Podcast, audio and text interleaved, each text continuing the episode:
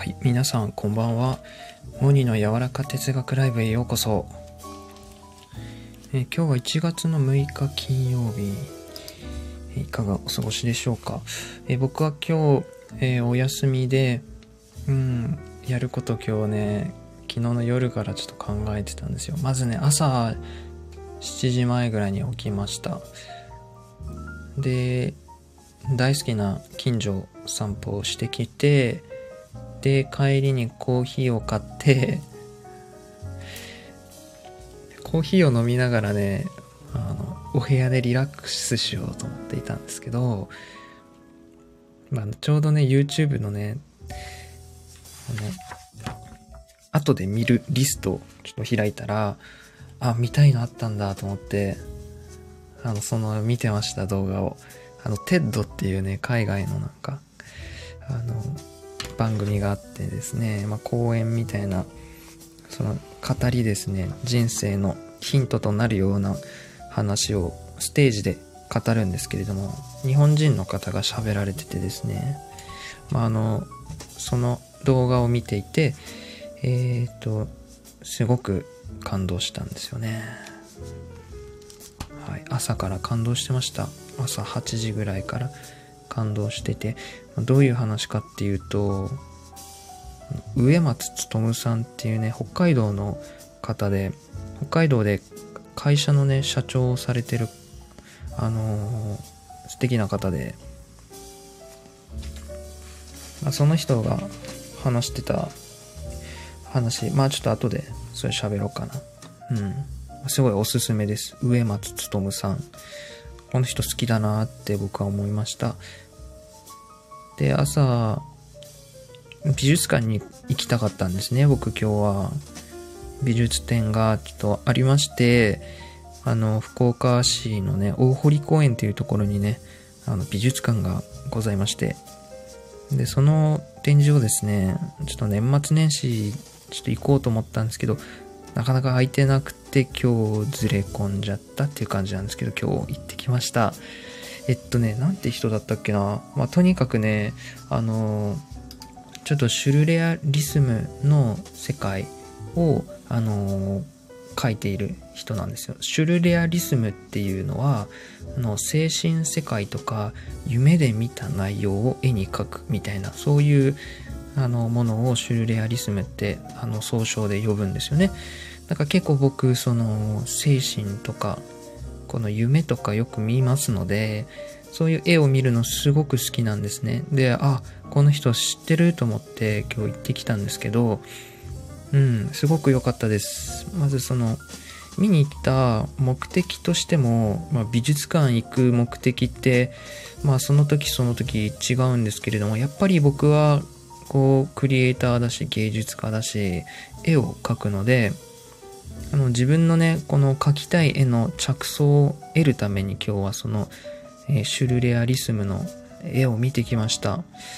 で感想を話すんですけど結構あのーあまずいいところから言うとすごくなんだろう着想が湧きました。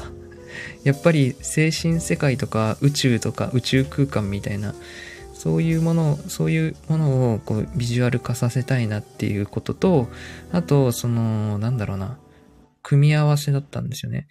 その方なんて人だっけな。ちょっと待ってね。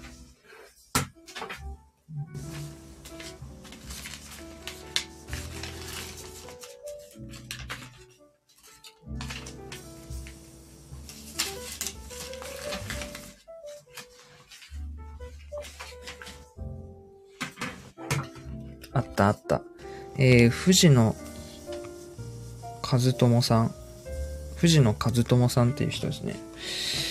まあその人がですね、あのー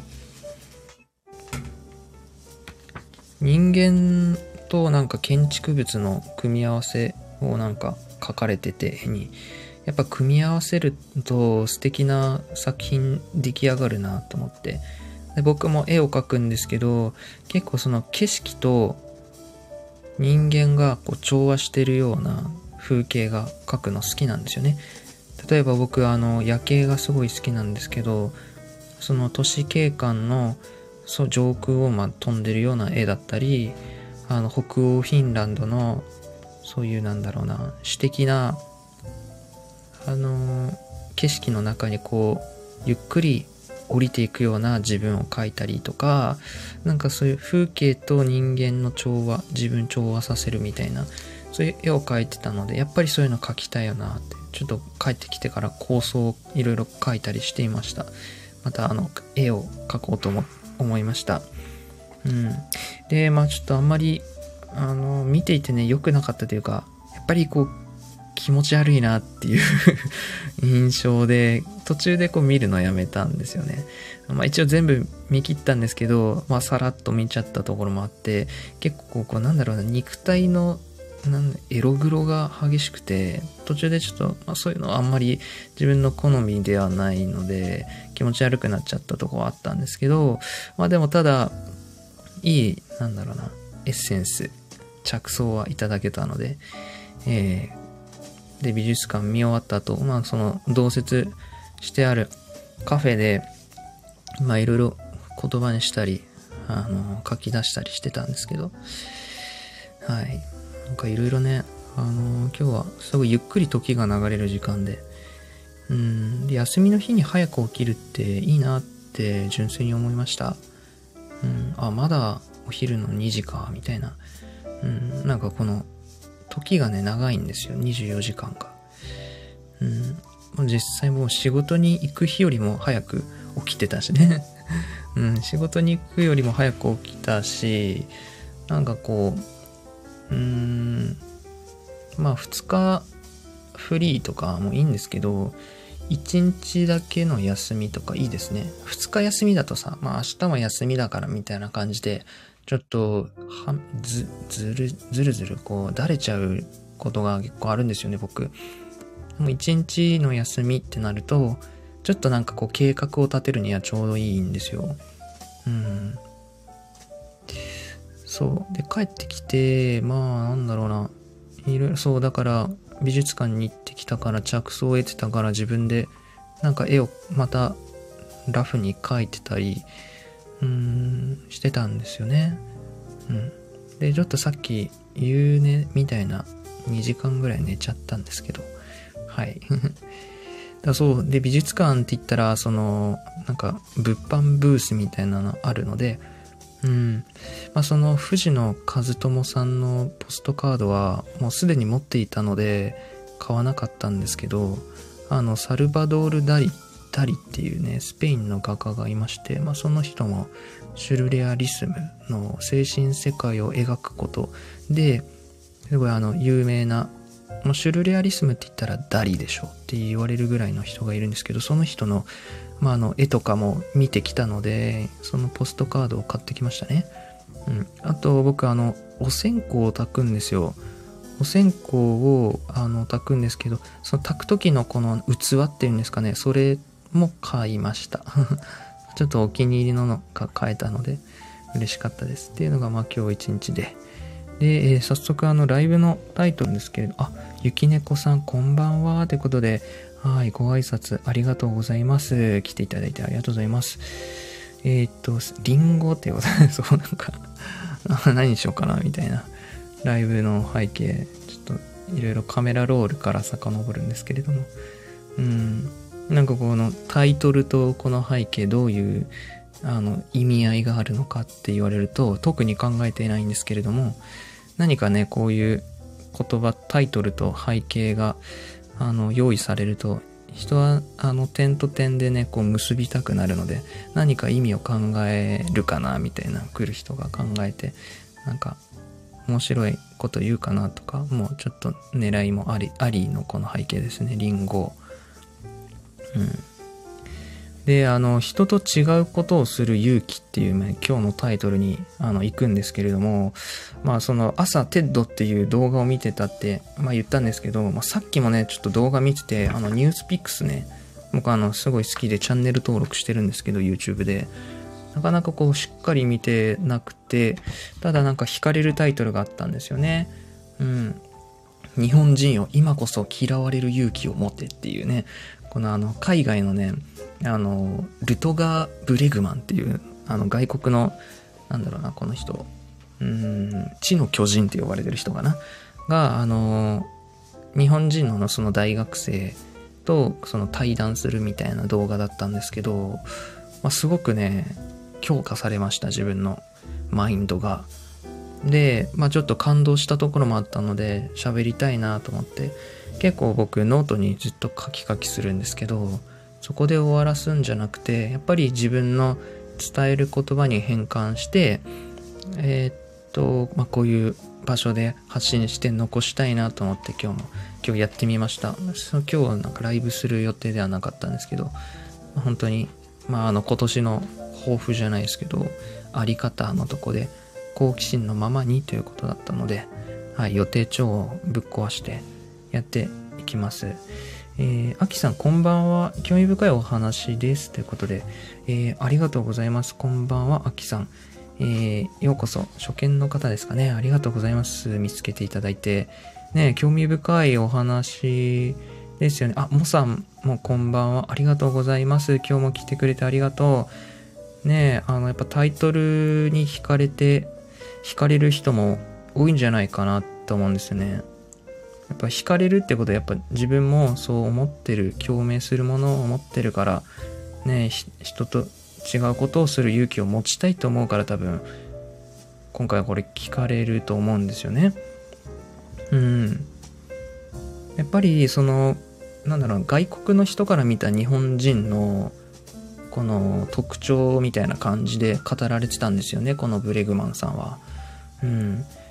この日本人っていうのは、この社会にね、適合しなければっていうプレッシャーを感じていますって なんか言っていて、うん、まあ、確かになって、今まで自分もそうだったよなって、うん、ね、あの、ちゃんとが学校の勉強して、成績、いい成績を取って、あの、いい大学に進学して、あの、給料がたくさんもらえるいい会社に就職してっていう、あの、なんだろうな、適合するようにうん、周りに同調することをこう求められるというか、ちょっと変わったことするとすぐ煙たがられたり、あの、迫害されるのがま日本だと思うんですけれども、うん、やっぱりこの社会に適合しないとっていうプレッシャーは、やっぱ感じてるなって僕もね、まああの今聞いてる方も思ったことは、感じたことはね、あの、往々にしてあると思うんですよ。うん。それがゆえに、このなんかね、やっぱこのブレグマンさんが言うには、この嫌われる勇気を持たないと自分のやりたいことができないよって人生の人生を通して自分のやりたいことができないよっていうことをあの軸に一貫して語られていました。うん。まあなんか昔ね、あの、有名な著書にありましたよね。嫌われる勇気っていう、アドラー心理学をなんか解いた、あの本が有名でしたよね。うん。まあ僕もあれ読みましたけど、あの、本当に、なんだろうな自分自身、嫌われる勇気は持ち得てる。もうそこは大丈夫って思ってた。けど、やっぱこう、あ人に嫌われるのが怖い。うーん、本音、思ってることを伝えられない。うん、本当は痛い状態にいられない。うん、人の反応が気になる。このね、思考はね、あの、長きにわたって、やっぱり自分で構築してしまったものなので、なかなかこう手放すことはね、難しいし、手放してはもう一回掴んで手放してはっていう繰り返し。でもまあ少しずつこうリハビリ的に手放せてきてるかなって。うん、まあちょっと変わってるって思われても気にしなくなったかなとかね。うん。やっぱりこう人と違うことをするときっていうのは勇気がいるんですよね。日本だと特にそれが顕著なのかなと。うん。前もね、僕ノートに書いたんですけど、いやもう、そうさせた教育が悪い、みたいなね。まあそういう声もあるんですけど、それを叫んでもしょうがないので、もうそうやって気づいていった人からどんどん動いていこうって思うんですよね。うん、そこをなんか声高らかに、あのー、なんだろうな、叫んでも変わらないので現状は、うん、嫌われる勇気を実践するというかね、うん、そこがやっぱ大事なので、うん、やっぱクレイジーだって、うん、狂ってるねっていう思われたくない言われたくないクレイジーだって言われたくない変わってる人もうどんと来いって僕は思う、うん、僕はね今年自分のことをねあのー、静かなる狂気ってこういう風に例えてます。やっぱり。静かにこう狂気狂気の帯びた私である一年にしたいんですね。うん。まあ、ブレイグマンさんが言うには、やっぱりそう、なんか社会に適合しなければっていうプレッシャーを感じる、感じる人が多いゆえに、やっぱりこう、あまり価値のない仕事をしている人がね、多いのが現状です、みたいな。言って、確かにな、みたいな。今も自分の外でやってる仕事、別にこれまあっていう感じですもんね。うん。まあそれ言ったらあれなんですけど、やっぱりなんだろうな、価値、価値のあるなしってどこで決定されるのかって言った時に、うん、やっぱ問題の解決だと思うんですよね。問題が解決されるから価値があるみたいな。うん。やはり社会がうん、人が社会がこう不幸な状態不自由な状態から幸福な状態に自由な状態へとこう至らしめること、うん、変革をもたらしていくことにやっぱ価値があるしあのやってくれてありがとうって言ってお金がこう支払われるのででまあなんだろうなそのあまり価値のない仕事っていうことどうでもいい仕事のことをなんかねあの経済用語でねブルシットジョブってなんか言うらしいんですよね。でもなんか実際そういうどうでもいい仕事が多くて、それをこうやって毎日、あの人生回ってるみたいな。えー、本当に人生それでいいの？みたいな。人に嫌われるのを恐れて社会に適合しようと思って、あのー、本当はこうやりたいことがあるのにやりたい、こういう仕事にしていきたいことがあるのに、できない、できないでいる。本当に人生それでいいの？っていうことを言われてました。あ、ハイパーさんこんばんは。えー、っと、あ、ゆうさんもこんばんは。えー、ありがとうございます。えー、連日お越しいただき、え感謝です、え今日は人と違うことをする勇気というお話をしてます。うん。やっぱりこの、なんだろうな、僕はね、あの、僕は僕にしかできない仕事、自分にしかこう解決できないことをね、するよ。うん、したい、本当に。で、そのために必要なのが、何だと思う、思う？みたいな、なんか大学生にそう、聞いてたんですよ、ブレブレグマンが。うん。で、僕は何だろう、えー、自己理解かなやっぱ自分を知ることじゃないかなとか、自分の能力をこう磨いていくことじゃないかな。自分にしかできない問題を解決していくには、やっぱ自分を知ることでしょう、みたいな。うん。と思ったんだけど、まあ、あの嫌われる勇気なんですってこう言ってて、ああ、なるほどって、あそうだった、そういう観点で話し話してるんだった、みたいな、あの、気づい、思ったんですけど。うん。やっぱりなんかこう、ね、その、自分にしか解決できないことをやっぱ人生やろうと思った時に、人とはこう違うことをね、するわけですよ。うん。そこに勇気を出せって、あの、ブレグマンは僕たちに、あの、喝を入れてくれました。人と違うことをするときっていうのはやっぱり心拍数上がるし、ドキドキするし、あの、いろいろね、汗かくし、勇気がいるんですよ。でも、そこに勇気を出すんだって。嫌われる勇気。でも、いいんですよね。やっぱり僕たちっていうのは一人じゃないんだよ。そうやって考えてるのは一人じゃないし、今のこの世の中が変わってほしいって絶望してる人は、やっぱりこう出てきてるし、うん。そういうのを僕は、あの、やっぱ喋っていきたいし、そういう人とあ仲間になっていきたいって思うからさそういうためにも僕はこうやって動いているんだなって思う自分とこのソウルの部分でこう分かり合えるつながれる人と、うん、仲間を作るためにあのー、活動してるんだなって思うよ。こういうスタンド FM も。はい。そう。だからねこう自分にしかできないことっていうのはあのー、じゃあどうやったら見つかるのかって言ったら結構その連日僕が言ってるその自分にしかない知的好奇心の先なのかなって思うんですよね。うん。そう。あなたの知的好奇心が答えですよっていう。あのアルベルト・アインシュタインも言ってましたね。あのやっぱ問題を解決するよりも問題を定義するものが天才だって言うんですよね。え、なんでこうなんだろう？なんでももっと快適にならないかな？みたいなそういう着眼点を持つ人が真の天才だってアインシュタインは言っているんですね。うん。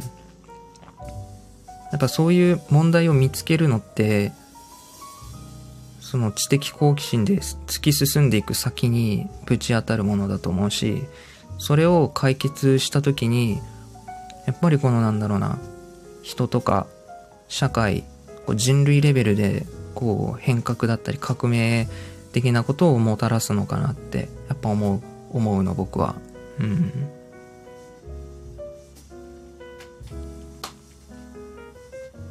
だからまあ今やってる仕事はいいよ。それは必要だよ。その生きる上でも。だけどやっぱり大事なことがあるよねって。うん。自分にしかできないことがあるよねって。朝まあ見てたその TED のね植松努さんも言ってたんですよ。人はね世界を救うために生まれたって。みんなそうだって。みんな世界を救うために生まれたよってこう言ってたんですよ。はあって。うん。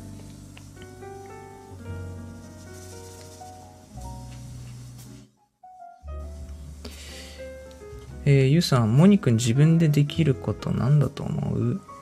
うーん、いっぱいあると思うけど、何かな？えー、ちょっと解像度荒いけど、言葉にすることかなうん。うん。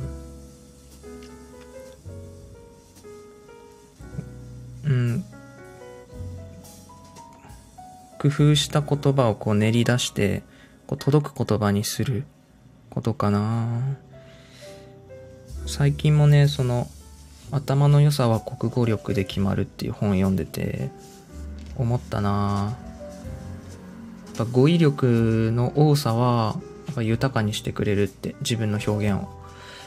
なんかそこにすごくビビッときてて、やっぱり僕好きなんだな、言葉が、と思った。うん。自分の言葉が磨かれていくの、磨かれていったのって、やっぱ振り返るとね、読書だったんだよね。うん。なんか本の中で言葉を知って言葉の使い方を学ぶんだよ。うん。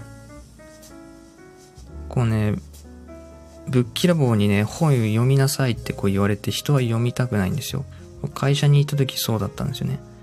お前言葉知らないな、もっと本読めって言われて、嫌だなって思ったんですよね。そんなんで読みたくないよ。うん。でもやっぱり僕本全然読んでこなかったし、でもなんか、それとは別に、あのー、なんだろうな、本屋さん行って立ち読みした時に自分の興味関心のある本だったらいっぱい読めたんですよね。そこでやっぱ言葉でやっていったし、で、なんか、上司にね、どんな本読んでるかって言われて、こういう本読んでるって言ったら、そういう難しい本じゃなくて、こういう小説を読めって言われたんですよね。話にならないと思った。うん。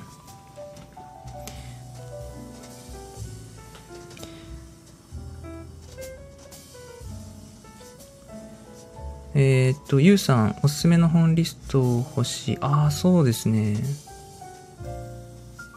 えー、っト。いや、めちゃくちゃあるよ。うん。最近だと、ジーニアスがおすすめですよ。天才っていう本。私は読みたい本かなり時間かかるの。わかるわ。いや、僕もね、本はね、もうなんだろう。ずっと読むよ。で、こう一冊本、まあ、300ページあったとして、多分読んでるページ100ページぐらいしかないと思う。3分の1しか読んでない。で、目次見て興味あるとこしか読まないからね。うん。で、またなんか、繰り返し読んでる感じがある。で、なんか、あの、本の中に結構書き込みをしていくから、本貸してって言われたら結構はずいかも。うん。自分のなんかこと書いてるから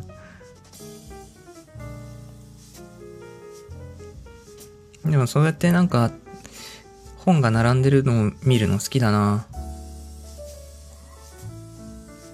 もう本が好きすぎて本棚を買って背の高い。僕賃貸のマンションだけど壁に打ち付けちゃったもんね うん、退去するときごめんなさいだな。うん。お金払わないといけないけど。でもいいんだ。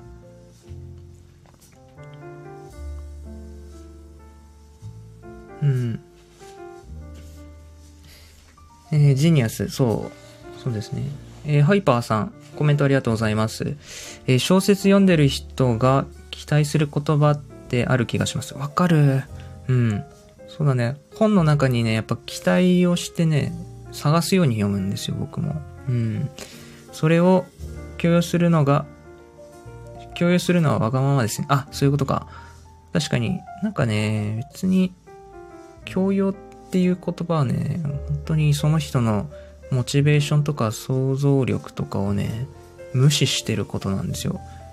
で、僕は、あの、好奇心のままに本読んでるのに、お前それやめろ、これ読めって違うんですよ、全然。分かってない。うん、こういう大人にはならないぞリストに入れました。うん、うん。そうですね。だから、まあなんか、こう、自分の日常、僕の日常とか人生の軸、中心っていうのは、やっぱりこの知的好奇心の先にある自分にしかできない問題解決、仕事、自分だけの仕事をやっていくことなんだよね。だから、その、まあ今、それぞれされてる仕事あると思うんですけど、僕も仕事をしていて、まあ、それっていうのはもう手段なんですよね。うん。経済活動をしないと、この肉体がある以上生きていけないので、経済活動はするんですけど、うん。だからもう、かい、いや、でも、オフィスでもずっとあれですよ、俺。休憩時間はもう本読むか、こう、こういうメモ、メモなんかずっとカキカキしてるからね、テラスのとこで。うん。うん、もう変わってるって思われてもいいし、別にこれは僕の人生の中心じゃないし、僕の中心体はここの好奇心だし、その先の、えー、問題を解決していくことだし、って思って。うん。いやでもクレイジーって言われたいね。クレイジーって言われたいし、狂ってる変わってる人だなって言われたい、ぜひ。うん。うん、そうなんだよね。会社、いろんな人いるからね、やっぱいろんな価値観、その時代のこの時流だったりで、やっぱり今のこの時流に乗ってる人っていうのはこうすぐわかるな、話してても。根本のベースのあり方、考え方がやっぱ違うと、やっぱりこうなんだろう、ちょっと話すだけでわかるかもしんないね、もう。うん。もうそういう人にはこう出会わなくなるというか、違うパラレルワールドを生きてるみたいな感じですかね、もう最近だと。でもその、 TED のね、植松努さんが今日言ってていいこと言われてたんですよ。うん、人の出会いには意味があって、神様がね、あなたとあなた会いなさいってこう、してくるんだよ。やっぱり人と出会ったってことは。で、人っていうのは足りないからこそ助け合える。うん。自分もね、足りてない。だけどね、こう自分が足りてないことをね、馬鹿にしないでいいよって、恥ずかしがらないでいいよって。うん、今できること一生懸命すればよかったんですって、こうなんかね言っててなんかね、よかった、すごく泣きそうになった。うん。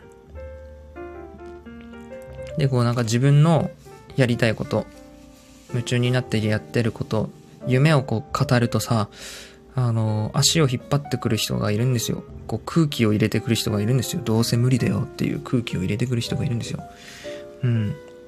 まあ、どうせ無理っていう言葉はね、あの、人の自信とね、可能性をね、なくさせる言葉なんですよね。ねどうせ無理っていう人の正体はね、やっぱやったことがない人だったり、できたことがない人。もうその人もね、こ何をしていいの、何をしていいのかわからないんですよ。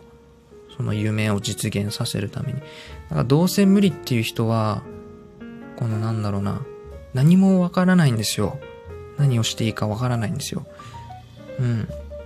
だから、どうせ無理じゃなくて、だったらこうしてみたらっていう言葉に変えるだけで、あのー、世界は変わるって、子供の虐待もなくなるし、そういう、なんだろう、輝く人が増えるみたいな、なんかね、そういう体験と交えて語られてました。上松勉さん。そうだったらこうしてみたら、こういう夢を語った時、あ、あのー、こういう気になる本があるよとか、こういう動画見たよ、見てみたら、みたいな、そういう風に僕も切り返していこうって。やっぱり自分もこう、夢を持っていて、あの、まだ見ぬ世界に行きたいと思っているから、そういう夢を語る人が好きだし、そういう可能性は僕もなんか水を注ぎたいというか、うん、応援したいし、うん。やっぱ夢を持ってる人がやっぱり好きかな。こう自分の一緒にいたい人ってこうやっぱり自分のパッション持ってて情熱を夢を持ってる人とやっぱずっと話していたい。うん。そうだね。そういう仲間を作りたい。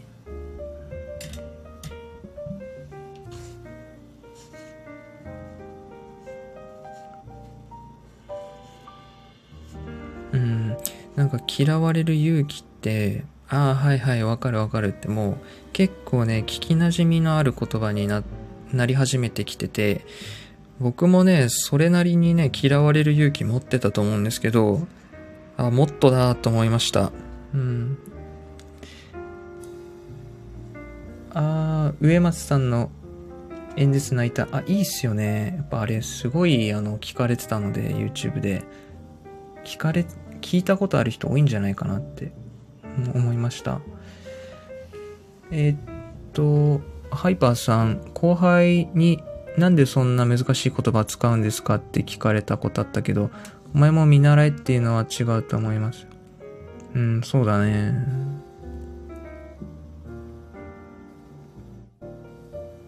うんうんうん。確かに。えー、ゆうさん、しかもこういう男にならないリストあるんだ。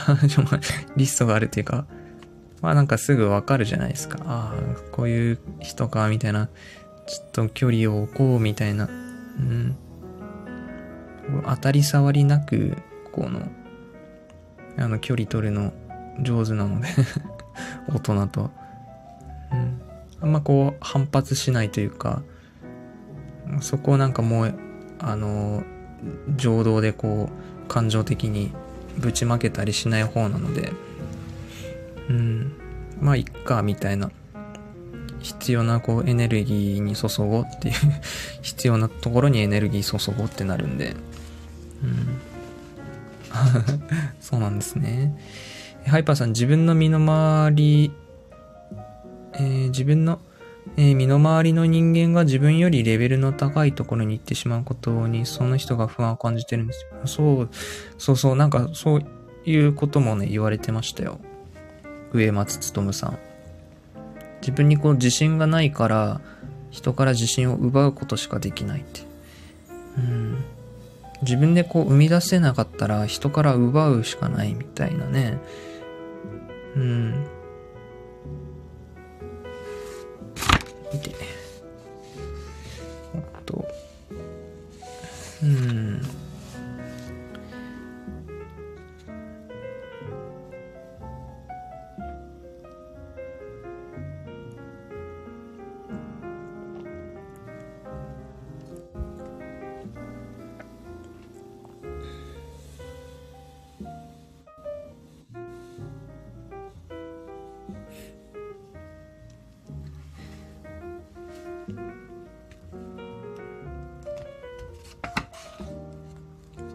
そんな感じかな。う